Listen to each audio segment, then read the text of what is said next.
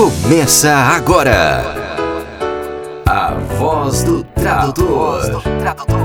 Com Damiana Rosa. Sábado, 11 de maio de 2019.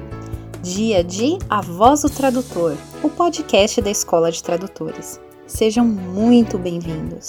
Aqui é a Damiana Rosa trazendo notícias fresquinhas do mundo da tradução, mas não sem antes parabenizar todas as mamães tradutoras, intérpretes e revisoras de texto, afinal amanhã é Dia das Mães. Por isso, vamos abrir esse programa dedicando um poema de Mário Quintana para as mamães de letras. Mãe, são três letras apenas as desse nome bendito. Três letrinhas, nada mais. Nelas cabe o infinito e palavra tão pequena, confessam mesmo os ateus, é do tamanho do céu e apenas menor que Deus. E é com essas palavras de Mário Quintana que vamos dar início ao nosso programa. Parabéns, mamães! Daviana, quais são os assuntos desta semana? A Universidade Federal de Uberlândia convida para a oficina de tradução literária a tradução literária no mercado editorial brasileiro. O evento vai contar com a presença da professora doutora Lenita Rimoli Esteves, da USP, estudiosa da tradução e tradutora da trilogia O Senhor dos Anéis, e também da professora doutora Luana Ferreira de Freitas, da UFC, tradutora, estudiosa da tradução e fundadora do Programa de Pós-Graduação em Estudos da Tradução. O evento acontece nos dias 14 e 15 de maio, das 18 às 22h30, no campus Santa Mônica, Bloco 1, Sala 209.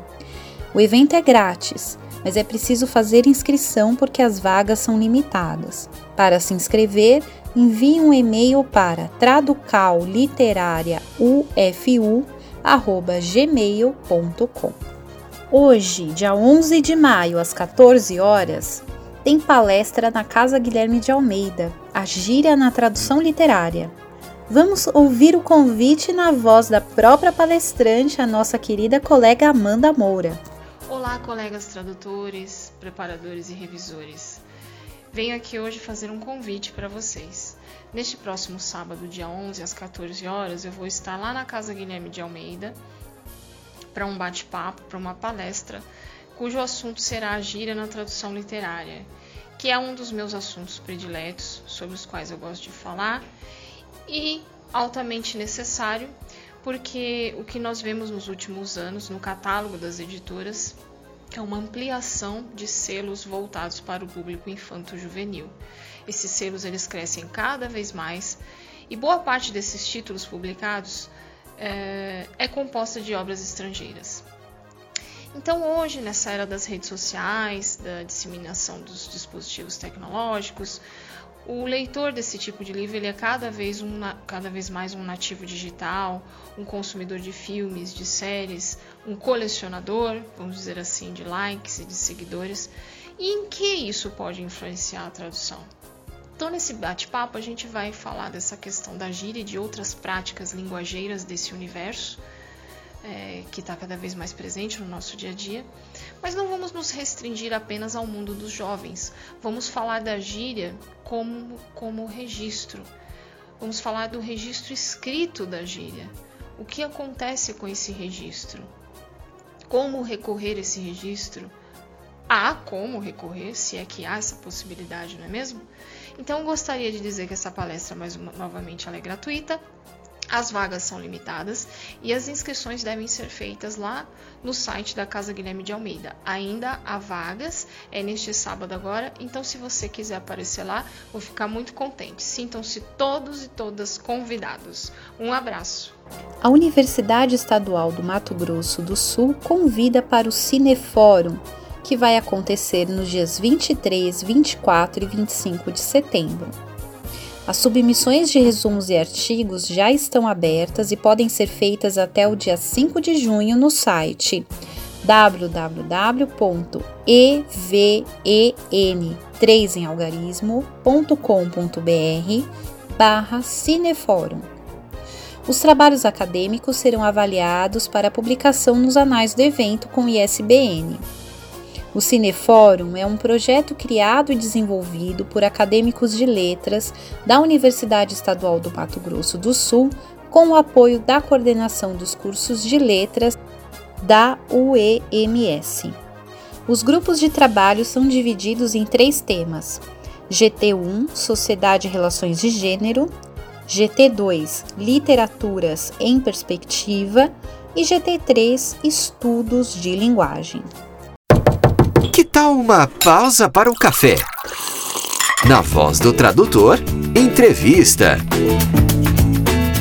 Hoje nós vamos tomar um cafezinho com a nossa a colega tradutora, que todo mundo ama encontrar nos eventos de tradução, Melissa. Melissa, eu já vou começar porque eu tenho uma dúvida na pronúncia do seu sobrenome. Harkin. Harkin, porque eu já ouvi Harkin, Horkin, é, eu já ouvi tudo. tudo. É, Harkin. tudo. Na Me... Melissa Sabela Harkin. Melissa, seja bem-vinda a tomar um cafezinho na, na voz do tradutor. Obrigada. Quem é a Melissa? Uh, Pergunta boa essa, hein? uh, bom, vamos lá. Eu brasileira, com muito orgulho, 39 anos, uh, tradutora. Comecei de uma forma muito informal em 1997, uh, sem nenhum treinamento na época. A gente não tinha essa abundância de informação e de cursos uh, que, que, que hoje estão no mercado, né? Então, não tive mentor, não tive curso naquela época, era uma coisa ainda muito crua. E queria muito fazer letras. E o engraçado é que meu pai fez letras e depois fez direito, né? Ele é, é ele, é ele é o presidente do é, desculpa, o presidente do Conselho Superior do Ministério Público de São Paulo e o procurador, como se fosse um vice-procurador-geral, né? Então, quando o procurador-geral está fora, ele é o procurador-geral em exercício. E ele falou: não, você não vai conseguir pagar as contas se você fizer ler. Sabe que eu vi essa, essa mesma história quando. Porque eu, eu ganhei uma bolsa para estudar na ah. universidade. E aí eu podia fazer qualquer curso. E o meu pai olhava para mim e as minhas irmãs e falava: Você pode fazer odonto de graça se você quiser. Por que, que você vai fazer letras? Pois é. Eu, eu sei que ele bateu muito nessa tecla. Eu acabei indo fazer administração hoteleira.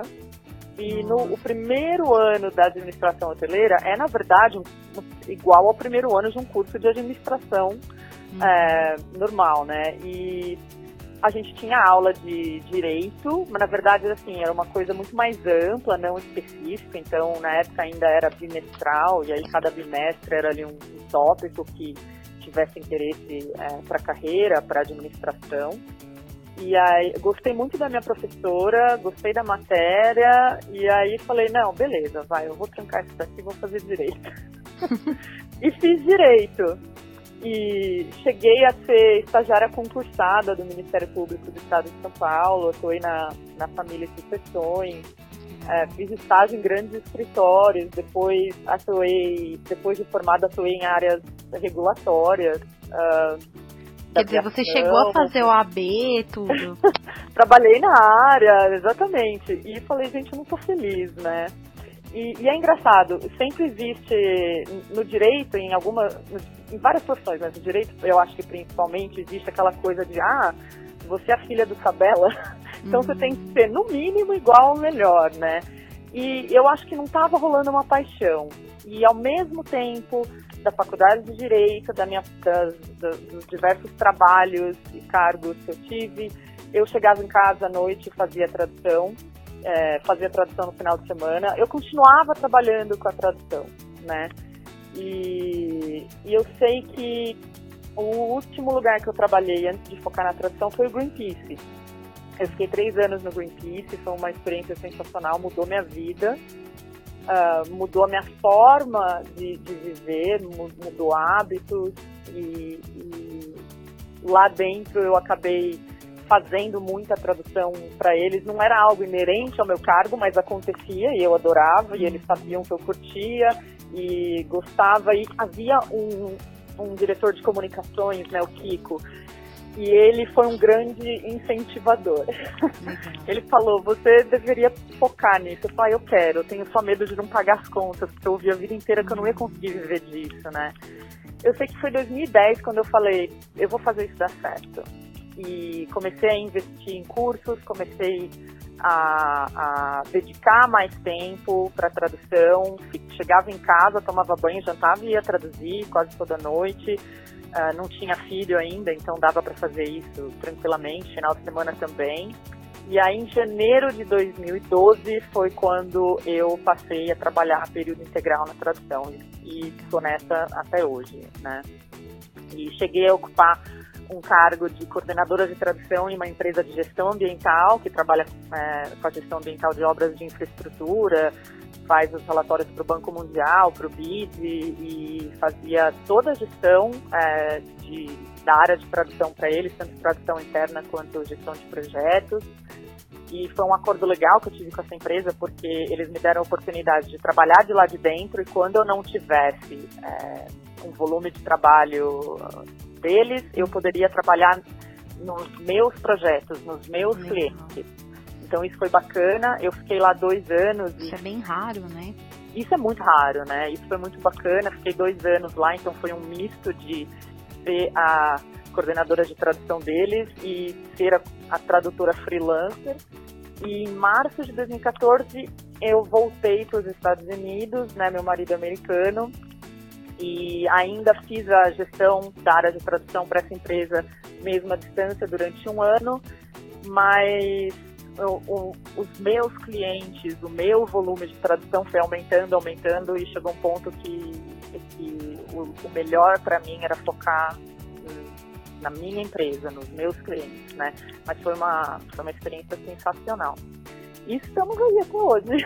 Não sai daí não, que daqui a pouquinho a gente vai ouvir o segundo bloco dessa pausa para o café com Melissa Sabela Harkin.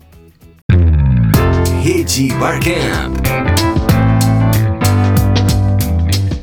Hoje, dia 11 de maio, tem Barcamp São Paulo, das 14 às 17 horas, na Biblioteca Alceu Amoroso Lima, na rua Henrique Schaumann 777. Aguardamos ansiosos os relatos deste evento e desejamos um ótimo encontro a todos. Aproveitamos para lembrar que dia 18 de maio, às 14 horas, vai ter o décimo Barcamp ABC Nessa edição, o evento conta com a participação de Lorena Borges, que vai falar um pouco sobre como aproveitar os recursos do PROS. O evento é grátis, basta se inscrever pelo e-mail barcampabc.gmail.com. Fique por dentro! A resenha do seu evento preferido. A nossa querida colega tradutora Catalina mandou um relato de como foi o Barcamp Curitiba. Vamos ouvir. Olá, colegas. Eu sou a Catalina Estrada, tradutora de inglês, português e espanhol, e eu sou co-organizadora dos Barcamps de Curitiba. No sábado 27 de abril, tivemos o nosso segundo encontro do ano, onde participaram por volta de 15 pessoas, entre tradutores, intérpretes e estudantes. Ele foi muito interessante conseguimos uma boa troca de ideias e experiências. Na primeira parte, tivemos uma excelente palestra com o Everton Zerger. Ele é empresário contábil e consultor de empresas e ele falou sobre como acertar as contas para crescer. Basicamente, ele nos explicou quais as possibilidades do tradutor para formalizar o nosso trabalho, como autônomo ou empresa, como ter um controle financeiro automatizado, quais os benefícios da contabilidade e da gestão e os cuidados que devemos ter para trabalhar com fontes pagadoras do exterior. Houve um momento de perguntas onde todos conseguimos tirar as nossas dúvidas. Depois tivemos o nosso clássico café para relaxar e conversar com os colegas. A segunda parte foi dedicada à tecnologia do espaço aberto. Cada participante propôs um tema para debater, votamos e começamos a discussão dos dois assuntos mais votados, que foram as estratégias para captar clientes diretos e o uso da comunicação não violenta para negociação. Como sempre, o Barcamp foi uma grande oportunidade para conhecer novos colegas, trocar experiências e, claro, fazer networking. Muito obrigada ao Everton e a todos os participantes e até o próximo Barcamp. O Avesso da Tradução, com Danilo Nogueira.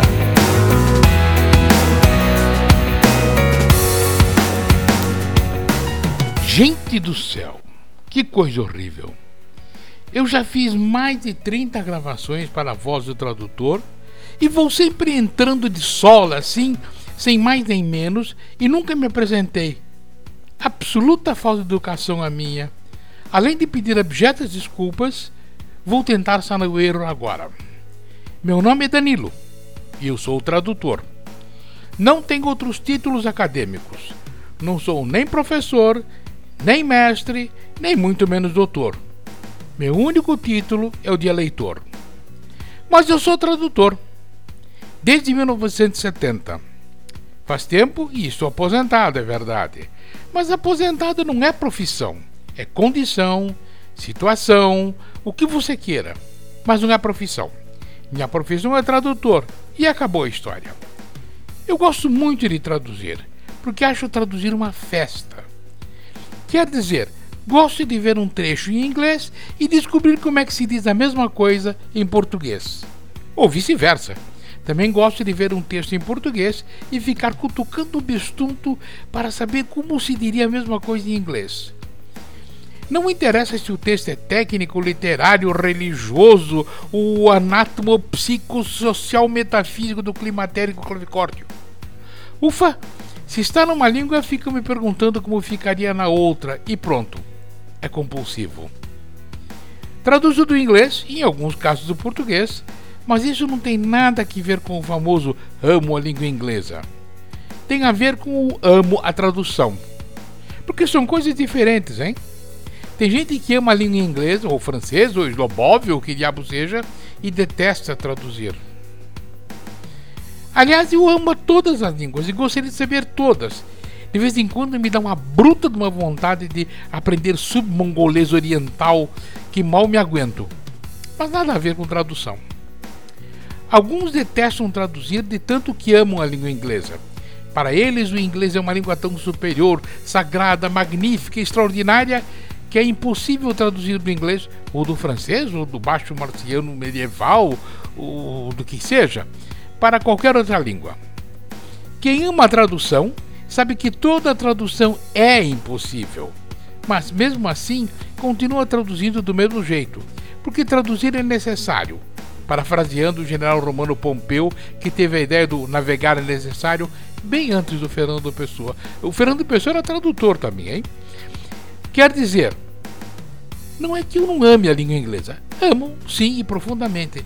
Mas amo também, e mais ainda, a língua portuguesa. É em português que eu sinto.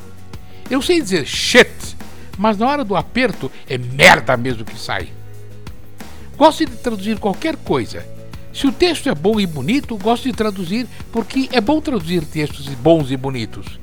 Se o texto está um lixo, eu gosto de traduzir porque é bom traduzir textos que são um lixo. Aliás, traduzir textos que são um lixo é bom, porque é um desafio e tanto para quem ama a tradução. Desafio bem maior do que traduzir textos bons e bonitos, hein? Já traduzi muito lixo, tanto do inglês como para o inglês. E é de textos absolutamente horrorosos que fiz algumas das minhas melhores traduções. Porque tradução é missão, não é passatempo remunerado. Porque eu sou tradutor profissional. E um profissional traduz o que é necessário traduzir e não recusa um texto porque não é bonito. Gosto de traduzir qualquer coisa, mas quase tudo que traduzi na vida foi na área de finanças e quejandos. Não é que eu prefira finanças, é que a vida jogou a área no meu colo. Eu virei especialista e me tornei escravo da minha especialidade. Mas traduziria outras coisas, traduziria até literatura. Aliás, uma vez eu traduzi um soneto de Shakespeare, mas isso foi só para impressionar uma mulher pela qual eu estava apaixonado. Saiu uma boa tradução? Bom, de acordo com a teoria dos copos, saiu ótima, porque eu casei com a menina. Valeu? Valeu, claro! Traduzir sempre vale, porque traduzir é uma festa. Agora eu espero que você me perdoe a falta de educação e volte aqui semana que vem, porque se a Damiana me perdoar também, eu estou aqui de novo. Tchau! No ar, Ana Júlia Perrote Garcia. Olá, ouvinte da Voz do Tradutor. Aqui quem fala é a professora Ana Júlia Perrote Garcia. É sempre um grande prazer estar aqui para conversar com você. Hoje vamos continuar falando sobre as mentiras que o cliente conta e por que o tradutor ou tradutora não deve acreditar nelas. Se você é do tipo que gosta de sinceridade e se irrita quando alguém tenta contar uma mentira, uma historieta ou te enganar, fica com a gente e conheça as 10 mentiras que o cliente conta e por que o tradutor não deve acreditar nelas. Dizem que o maior problema dos relacionamentos humanos não é quando estamos diante de alguém que sempre mente mas sim quando temos que nos relacionar com uma pessoa que fica ciclando entre dizer verdades e contar mentiras. São os famosos verdomentos. Diante desse tipo de gente, o maior problema é determinar o que é verdade e o que é mentira, ou seja, em quais afirmações devemos acreditar e quais devemos suspeitar que sejam falsas. Visto isso, Vamos à primeira mentira de hoje, a mentira de número 6 da nossa série de 10 mentiras. Houve muita reclamação sobre o seu trabalho. Infelizmente, não podemos pagar o combinado, porque o cliente final não nos pagou. Claro que nosso trabalho sempre vai estar sujeito a críticas. Nada é perfeito e ninguém agrada a todo mundo sempre. Assim, alguns clientes podem alegar que houve uma reclamação e ela até pode ser verdade, mas em algumas situações o cliente pode estar usando essa estratégia para tentar ganhar tempo ou para pagar menos. Também pode fazer isso por medida de economia ou por estar de caixa baixo, para conseguir um desconto ou mesmo dar uma canseira para pagar depois. E como agir diante dessa afirmação? Se o cliente diz que houve reclamações no seu trabalho, o que você faz? Não há o que temer. Desde que você esteja consciente de que fez um trabalho adequado e que ofereceu ao cliente o melhor resultado possível. Se ele insistir em dizer que houve reclamações, exija que ele mostre por escrito quais são os problemas encontrados, quem os apontou e quais seriam, na opinião desse revisor, as soluções melhores. Essa atitude costuma ser suficiente para separar as simulações das reclamações reais, que são raríssimas se você trabalhar direito, fizer pesquisas, fundamentar suas opções em estudo e em reflexão.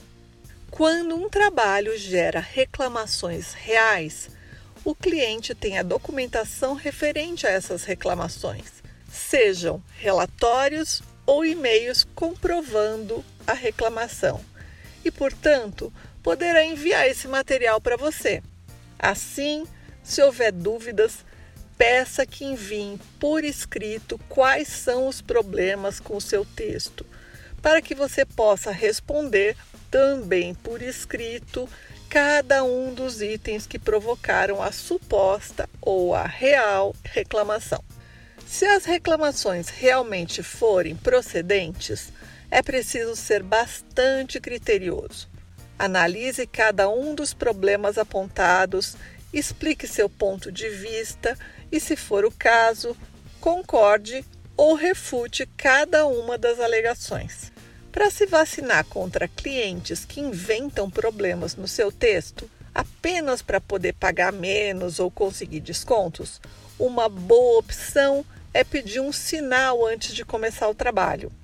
Essa é uma boa maneira, principalmente para clientes desconhecidos que não tenham empresa ou que tenham encontrado você pela internet e que não foram indicados por algum colega. Dessa forma, você vai prevenir desgaste emocional e prejuízos financeiros. Como sempre dizemos, clientes bons e honestos são a esmagadora maioria. Os não profissionais e desonestos são uma minoria, chegando a ser raros. Mas isso não significa que você pode esquecer que eles existem e tocar a sua vida profissional. É melhor prevenir do que remediar. Sendo assim, vamos para a mentira de número 7. O projeto não foi cancelado, somente adiado. Continuaremos dentro de um mês ou dois. A frase acima costuma vir precedida ou seguida de um pedido de adiamento na remuneração do tradutor. Em geral, é dito que quando o projeto recomeçar, você receberá tudo, esta parte que já fez e o restante que virá no valor atualizado. Então, imagine a seguinte situação: eu vou a um restaurante, almoço e digo para o garçom: Amigo, a comida estava ótima, comi demais e preciso andar um pouquinho para fazer a digestão. Volto mais tarde para comer a sobremesa e quando eu voltar, pago tudo, inclusive 10% de gorjeta e mais alguma coisinha de caixinha para você. Você acha que o garçom vai concordar com essa proposta? Não precisa dizer mais nada, não é mesmo? Para se vacinar contra esses problemas, em projetos grandes, combine de ir recebendo mensalmente ou quinzenalmente, dependendo do volume de trabalho. Assim, acaba pesando menos para quem paga e ficando mais fácil de controlar o fluxo para quem vai receber. Para que os pagamentos sejam mais justos para ambos os lados, você pode combinar de ir fazendo a cobrança proporcional ao trabalho realizado naquele período. Esse tipo de estratégia costuma funcionar muito bem, principalmente com editoras. Desse modo, inclusive você irá ter mais facilidade para arcar com os encargos correspondentes ao trabalho, pois irá pagando os colaboradores envolvidos no projeto e os impostos referentes ao valor que foi efetivamente pago conforme eles forem sendo recebidos.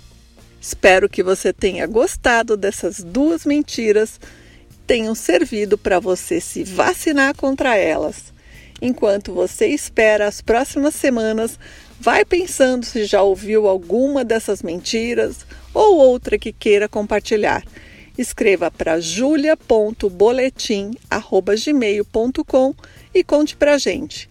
Um grande abraço afetuoso para você. Nos vemos no próximo A Voz do Tradutor. Arca do Saber, com Lígia Ribeiro. Olá, colegas da Voz do Tradutor. Hoje eu vou falar com vocês sobre um assunto que foi recentemente conversado dentro de um grupo social do qual eu participo, em que uma pessoa acabou comentando que perdeu um grande cliente. E aí eu lembrei de outras pessoas que às vezes recebem não, seja por meio de um processo seletivo, ah, na prospecção, num trabalho de um cliente, enfim, sempre há não para tudo na vida. Mas como é que a gente transforma esse não que a própria palavra já é pesada, negativa, em algo prazeroso, em algo positivo, em algo visionário. É claro que você vai se sentir muito fragilizado, vão vir muitas coisas, muitos pensamentos negativos, você vai se questionar sobre a sua competência, você começa a se comparar com outros colegas, o desânimo vem e traz com ele a sensação de fracasso, de ter chegado num beco sem saída. Como nós vamos lidar com o não, transformando-o no sim?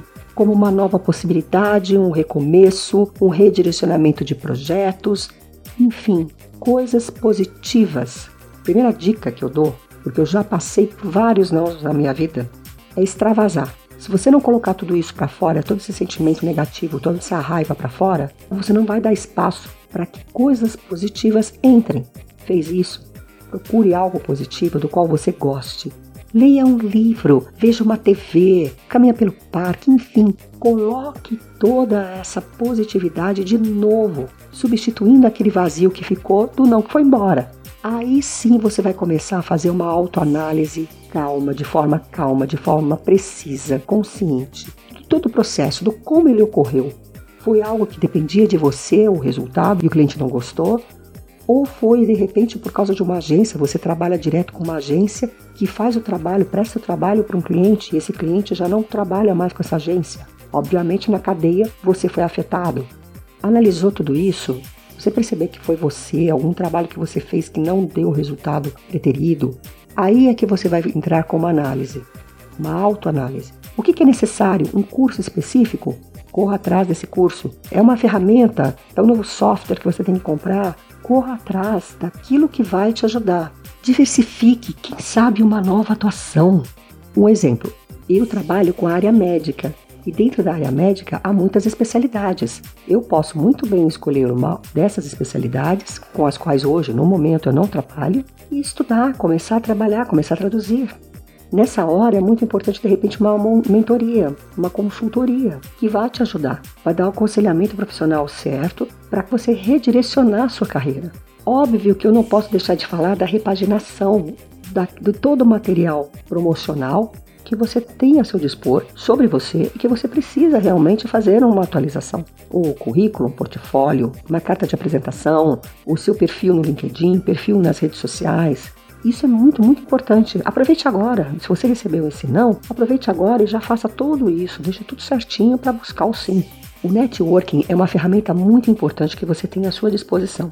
Você só tem que saber como usá-la tenha contato com as pessoas que são pessoas-chave, pessoas que podem, que você percebe que podem ter sim algum interesse na área da qual, com a qual você trabalha e que você também possa contribuir. E por fim, para não, não me estender muito, eu quero dizer uma coisa muito importante: a customização. Eu falo mais no seu diferencial aqui. O que é que você tem de diferente dos outros colegas que também atuam na mesma área que você? O que é que o seu cliente está precisando e que você vai ser a pessoa certa para auxiliá-lo a atingir esse objetivo. Faça diferente, pense diferente e se destaque. O que eu falo agora é nessa transformação.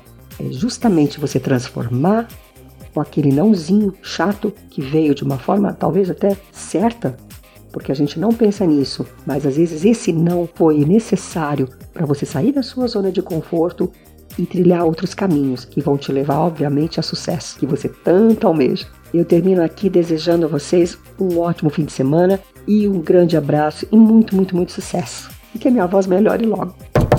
Que tal uma pausa para o café? Na voz do tradutor, entrevista. E agora é hora do segundo bloco com a nossa pausa para o café com Melissa Sabella Harkin. O que eu acho mais interessante é que se você perguntar para qualquer tradutor, né, quem é você? Ah, eu sou tradutora. É, é uma coisa que a gente não consegue separar, né, é, do porque a gente vive a tradução, né, Melissa? Vive, é. E eu, eu acho que a gente vive a tradução desde sempre, hum. mesmo de forma é, mais inconsciente, né? Ou seja, você é criança, está assistindo um desenho que não é uma produção brasileira, você está assistindo um desenho que envolveu um trabalho de tradução, de dublagem. Então a gente, a gente tem contato com essa área desde sempre. É que para muitos de nós passa despercebido e continua é, sendo é, algo que eles não veem né, é, até o fim dos tempos. Mas para quem tem esse pezinho nas línguas, a gente começa a, a prestar atenção em legenda, é, querer fazer uma crítica, seja positiva ou negativa, ao trabalho de alguém em determinada área. É, e aí começar a ter interesse por, por aprender uma língua, como é que isso é feito, nossa, como é que põe uma legenda num filme, por exemplo. Acho que todo mundo é, tem contato com a tradução desde muito cedo, né? E aí precisa ter esse pé na área de línguas, esse gostinho para querer se aprofundar aí por esse meio. Mel, deixa eu aproveitar, você é mãe, né? Eu sou. Um, um, dos temas que a gente tem, e as meninas mandaram muito no mês que a gente comemorou o Dia das Mulheres, né? Em março, a gente fez um especial com áudios de mulheres tradutoras. E, e elas todas foram unânimes em comentar o desafio de ser tradutora autônoma e mãe. Né? Eu queria que você falasse um pouquinho sobre isso também. Certo. Bom, o, eu tive uma experiência é, um pouco diferente, eu acho, inicialmente, porque o meu filho é, foi fertilização in vitro. Então foi extremamente planejado, né? Mega esperado. Exatamente. A única coisa que estava fora do meu controle é se a, a fertilização in vitro ia dar certo ou não. Mas tudo foi extremamente planejado. Então eu me planejei, inclusive financeiramente, para hum. quando é, eu estivesse grávida, para e tivesse talvez tivesse uma gravidez difícil, não foi o caso, eu tive uma gravidez super tranquila, mas supondo né, que eu tivesse uma gravidez difícil, eu tinha me preparado financeiramente para isso. Depois eu tinha me preparado para tirar uma licença maternidade, embora é, eu pague a, a, a, previdência, tudo uhum. certinho, não chega aos pés né, do, do rendimento total aqui da casa. Uhum. Então eu me preparei financeiramente também para ter a, a, a licença maternidade esse planejamento foi essencial para tudo dar certo. Na verdade, a dificuldade que eu tive é, foi quando a gente voltou a morar nos Estados Unidos. A gente voltou para lá, o Bruno estava com cinco meses e dois dias, e de repente eu estava em outro país, onde não tinha nenhuma família por perto, porque a família do meu marido é do Missouri e a gente morava na Flórida. E, e a gente tinha que tocar tudo completamente sozinho. Né? Então não a gente não tinha, Todd e eu não tínhamos um tempo só para nós dois, ou, ou, ou eu não tinha um tempo só para mim e ele não tinha um tempo só para ele. A vida ficou muito difícil, sem ter nenhum sistema de apoio, sem ter a famosa vila, né? Então é. não tinha voz, não sabe, não tinha amigos, não tinha irmãos. Eu me senti muito sozinha. Eu entrei, eu acho que num quadro assim é, de tristeza, de solidão, me senti muito deprimida. Então a minha dificuldade é, acabou sendo lidar com a total solidão e o completo isolamento que eu acabei enfrentando. Não foi uma coisa específica em relação ao Bruno, porque o Bruno ia pro daycare, né? Ia pra creche e aquele horário que ele estava na creche era o horário que eu tinha para trabalhar. Mas quando você está deprimida, é difícil encontrar as forças para focar, para se concentrar, é, para ter uma produtividade alta, né? Nossa, eu admiro profundamente os colegas que têm coragem, assim, de, de sair e, porque eu não tenho. Todo mundo já sabe. Eu, no dia que eu sair de São Bernardo do Campo, dessa comunidade aqui, entendeu? Vai ser muito difícil. É, eu já morei fora muitas não tem vezes. Não, eu já, já assim, já estudei fora, mas assim, eu já tinha data para voltar, sabe? Certo. Eu, tenho, eu preciso ter a data de, de retorno. É, eu morei fora várias vezes em, em diversos países e nunca tinha sido ruim dessa vez foi. Dessa vez, esses quatro anos fora, não foram quatro anos assim felizes, felizes. E uma das dificuldades que eu tinha durante esses quatro anos era, pô, mas são os primeiros quatro anos do meu filho, eu deveria estar feliz. E eu não estou. Estou feliz em relação ao meu filho, mas não estou feliz por estar fora. Eu sentia que é, bom, Bruno é filho único e é neto único. Eu sentia que eu tinha arrancado ele da minha família e meus pais e meu irmão e os padrinhos estavam é, né, não, não faziam parte, o crescimento não dele, né? acompanhavam né? exatamente. É, o Todd passou oito anos aqui no Brasil e aí quando voltou para os Estados Unidos até ele teve dificuldade para se, se readaptar. Aliás, ouso dizer que ele não se readaptou porque ele não voltou para o Brasil forçado. Hum. Ele voltou para o Brasil também por vontade dele e ele está muito muito melhor, muito mais feliz aqui do que ele estava é. lá. Quem experimenta essa quem experimenta o Brasil não vai embora. é uma bagunça boa, né? Tropicalizou já era. Não é, não tem como. o, o, cérebro dele já foi localizado para o Brasil. Menina, me diz uma coisa, vamos pensar assim nos prós e contras da profissão. Qual que você acha que foi a coisa mais legal que a tradução acrescentou na sua vida? E qual que foi o ponto desfavorável, assim, que são os ossos do ofício, que você destacaria? Eu acho que o ponto desfavorável mais óbvio é a solidão, né? Porque a gente acaba trabalhando de casa, sozinho, e não tem aquele aspecto social de quando você trabalha dentro de um, de um escritório maior com várias pessoas. Uh, eu acho que esse, é, pelo menos na minha experiência, é, é, essa seria a única questão mais desfavorável, né? Obviamente que todo mundo tem momentos que prefere estar sozinho e tem gente que prefere estar sozinho sempre. Eu sou uma pessoa extremamente extrovertida, falo pra caramba, então. É, tem esse problema às também. vezes é um problema. Uh, Mas e... isso está mudando agora com esses escritórios compartilhados, né? Sim, Eu sim. vejo o pessoal, até um beijo pro pessoal do Barcamp do Pé Vermelho aí.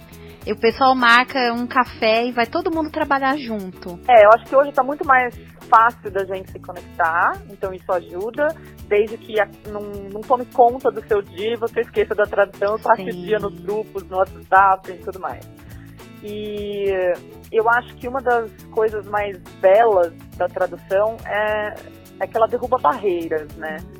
Então, o, o alcance cultural que a tradução te dá, e eu acho que não é só da tradução, acho que de trabalhar é, com línguas especificamente. É, derruba barreiras é, e, e te leva, te transporta para outras culturas, para outras realidades, para tentar calçar o sapato de outra pessoa e ver como que é naquele país, ou naquela situação, ou naquele trabalho, ou, né, tanto faz, assim, às vezes você pode estar, por exemplo, fazendo uma tradução técnica, né, um relatório técnico. Uh, eu faço muito relatório técnico da área de gestão ambiental para obras de infraestrutura, então eu recebo aqueles relatórios gigantes de 300, 500 palavras e tem tudo ali. Tem o parecer do biólogo, tem o parecer do antropólogo. É, e aí eu fico imaginando, nossa, olha esse antropólogo, que sensacional. Ele foi na aldeia indígena, ele conheceu todo mundo, e aí você tem as fotos. Então, a tradução te transporta, né? E, e é difícil você querer ficar só num lugar. Você pode ter a sua casa, e esse aqui é o meu endereço, né? O meu domicílio. Mas a tradução te transporta ao ponto de você querer viajar e conhecer aqueles lugares, né? Ou querer conhecer o seu cliente, né? Nossa, eu já fui para tanto lugar que, que eu combinei férias com visita a cliente, sabe? Conhecer o escritório, o trabalho deles, é, porque você acaba sendo muito envolvida por isso, é sensacional. Então acho que esse, esse transporte cultural que, a, que a toda a área de línguas oferece é uma das coisas mais apaixonantes do que a gente faz. Nossa, eu tô ouvindo aqui completamente apaixonada e você tocou num ponto aqui que me fez ficar emocionada aqui, essa questão de derrubar as pontes. Porque a gente está vivendo num, num momento hoje que as pessoas estão muito construindo muros, né? E a tradução a gente faz exatamente isso, a gente faz as pessoas se comunicarem, né? Apesar das suas diferenças. Belíssima essa sua visão, viu? Vou, É. vou deixar anotado aqui pra minha vida. Agora, já pra gente caminhando pro, pro fim aqui da nossa, do nosso cafezinho, porque eu sei que você tem um monte de tradução para entregar também. Que conselho que você daria para o nosso ouvinte, o nosso aluno de graduação lá do segundo semestre da faculdade, que está se dedicando em se aprimorar, mas tem dúvidas com relação ao mercado, sente inseguro, que é uma insegurança que nós passamos, né? De ah, você não vai viver de tradução, nem isso não é uma profissão, né? A gente ouve muito essas coisas no, no começo da carreira. Que conselho que você daria para esse nosso ouvinte? Dois, dois conselhos. Eu acho que o primeiro é escolha ser bom no que você faz. Porque é uma escolha. Assim como ser medíocre também é uma escolha. Então escolha ser bom no que você faz. E, e existe muita, muitas formas de, de se chegar a, a, a um nível de excelência na tradução, seja qual for a sua área de tradução. É, então escolha ser bom, trace o caminho e siga. Não pare, não olhe, não olhe para trás no sentido de desistir. Olhe para trás, sim, no sentido de, de prestar atenção nas lições aprendidas, né? E o outro é fale também com os clientes, não fale só com os tradutores. É, eu vejo hoje no mercado, e eu não estou falando só de Brasil, eu vejo hoje no mercado um protagonismo muito grande é, no meio da tradução, mas é, as pessoas querendo ser conhecida pelo, conhecidas pelos seus pares, ok, legal, mas tente ser conhecida em- com os clientes das áreas que você atua, né? Por exemplo, eu trabalho na área de desenvolvimento ambiental, bastante, né, nessa área. é, eu vou em congressos dessa área. Eu vou aonde os meus clientes estão. É, agora eu não faço mais todo ano, mas ano sim, ano, antigamente eu fazia anualmente, mas ano sim, ano não, eu mando uma pesquisa para os meus clientes, sabendo que às vezes eu posso ter ali como resposta uma crítica, eu acho que você não foi bem em X coisa, sei lá, porque eu preciso saber isso do meu cliente. Então essas são as duas coisas, escolha ser bom e não tenha medo de falar com os clientes. Né? É, isso é muito importante. A gente, eu também tenho esse costume, Melissa, de ir nos congressos. Eu, eu traduzo muito a área de comunicação, uhum. porque eu comecei, né, trabalhando numa cátedra Unesco de comunicação. E eu sempre falo isso para as pessoas e as pessoas falam: Não acredito que você faz isso. Eu falei: Gente, eu escrevo às vezes até artigo, porque a nossa área de letras ela contribui com qualquer área do conhecimento, Sim. né?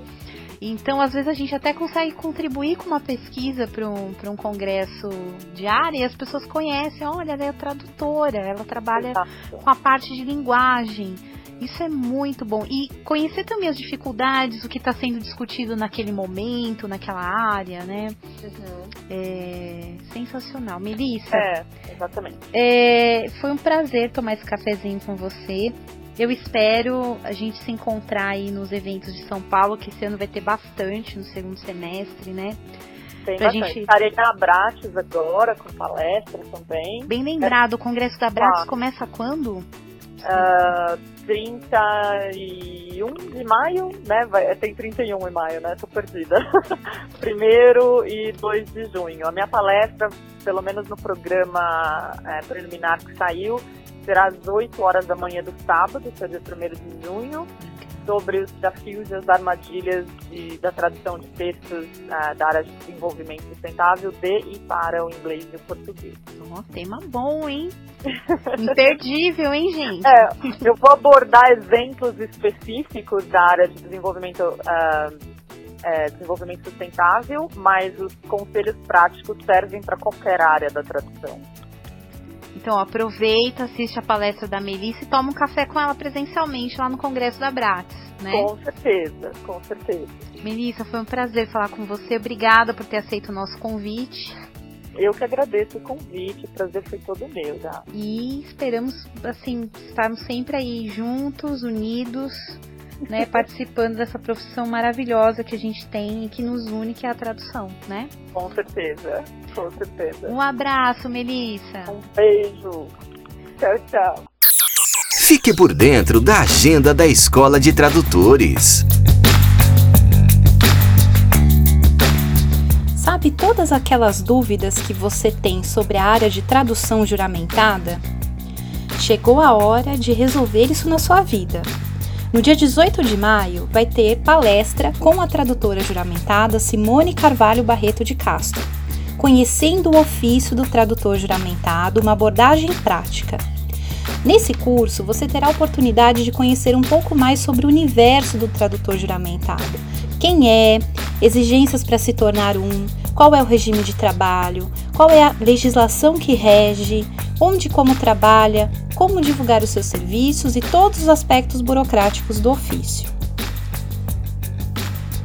Dia 31 de maio, uma breve histórica da literatura britânica, como a literatura britânica nasceu e as suas influências.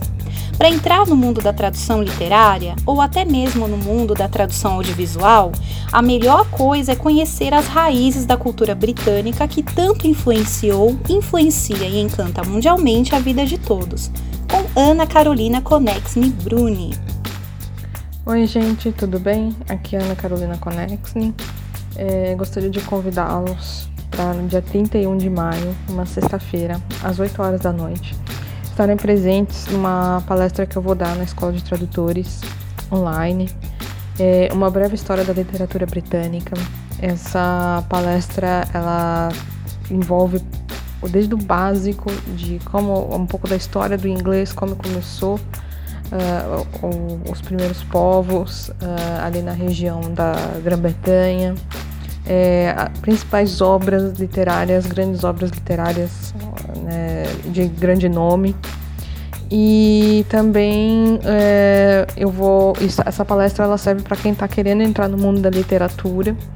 É uma introdução para as outras oficinas que eu vou ter de oficina de versão literária e oficina de tradução literária. Então seria muito legal quem for fazer essas oficinas de ver essa palestra também. E mesmo quem não, não for uh, curtir, a, uh, poder fazer a oficina, né? Seria bom fazer a, a palestra, porque aí vai saber se tem interesse na área de tradução literária, se uh, é uma coisa que gosta de fazer, porque é uma área maravilhosa e eu acho que é muito importante conhecer é, toda a cultura, de onde veio, de onde começou, para poder fazer essa, esse tipo de tradução. Então é isso, fica aqui meu convite. Obrigada. Para mais informações e inscrições, acesse o nosso site www.escoladetradutores.com.br. Você tem uma notícia interessante para compartilhar com seus colegas tradutores e intérpretes? Envie um áudio para o nosso WhatsApp 11 99472 9914, repetindo 11 99472 9914. E nos encontramos no próximo sábado. Afinal, aqui é o espaço onde o tradutor e o intérprete têm voz e têm vez. Até mais! Você acabou de ouvir a voz do tradutor. Na semana que vem tem mais.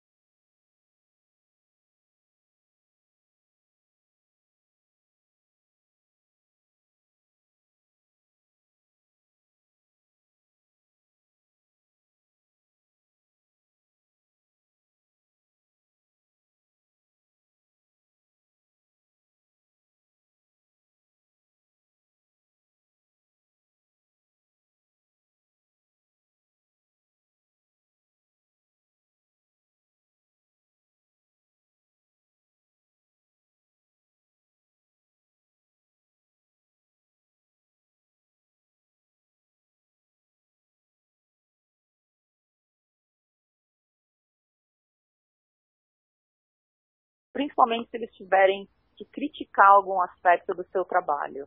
Porque se a gente fica só contando com a própria opinião e com a própria visão, sem, sem considerar como o mercado nos enxerga e como o mercado, eu estou dizendo, como os clientes nos veem, é, é uma visão muito míope, né? Você está uhum. tendo só um lado da coisa e você não está perguntando para o seu cliente se ele está satisfeito com o seu trabalho, é, se você pode ir lá fazer uma visita entender melhor um processo ou ver uma peça. Poxa, eu fui fazer uma visita técnica uma vez na Itaipu, porque eu estava tendo dificuldade com uma tradução, é, que era até de um outro cliente, no fim eu consegui fazer e tal, mas eu descobri um engenheiro da Itaipu, que foi o cara que tirou minhas dúvidas, e quando a gente foi para Foz do Iguaçu, Iguaçu, ele falou, vem aqui conhecer e eu vou te explicar tudo aquilo que eu te expliquei na época que você teve a dúvida.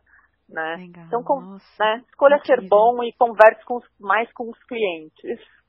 Não, e é o conselho da doutora Melissa, hein?